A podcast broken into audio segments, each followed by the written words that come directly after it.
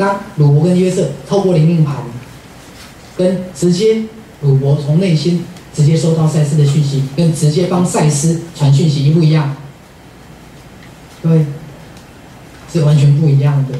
因为灵命盘是中性的，当你从内心直接收到答案，那就是完全不一样的事情了。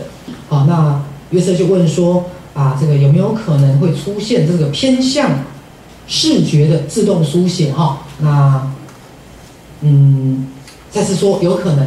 好，因为才刚开始在早期的接触，那鲁伯是比较全面性的收到赛斯的讯息，那约瑟。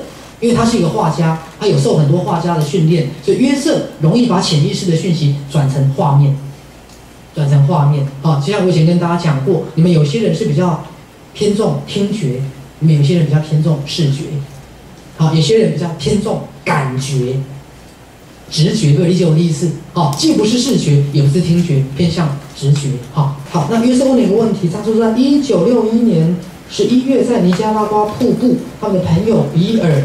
好，在他的卧室摇椅上，曾经看到一个类似像鬼的一个影像。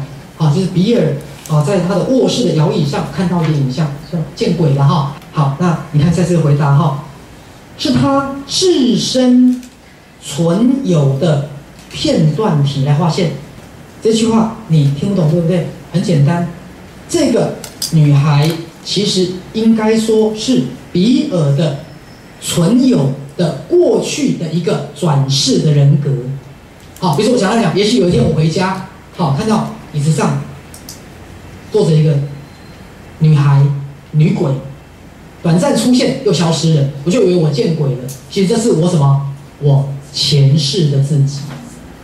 这样听懂了吗？就有一种所谓的撞鬼，其实不是撞鬼，哥，因为你跟前世的自己本来就有连结啊，他跟你同一个存有，明白吗？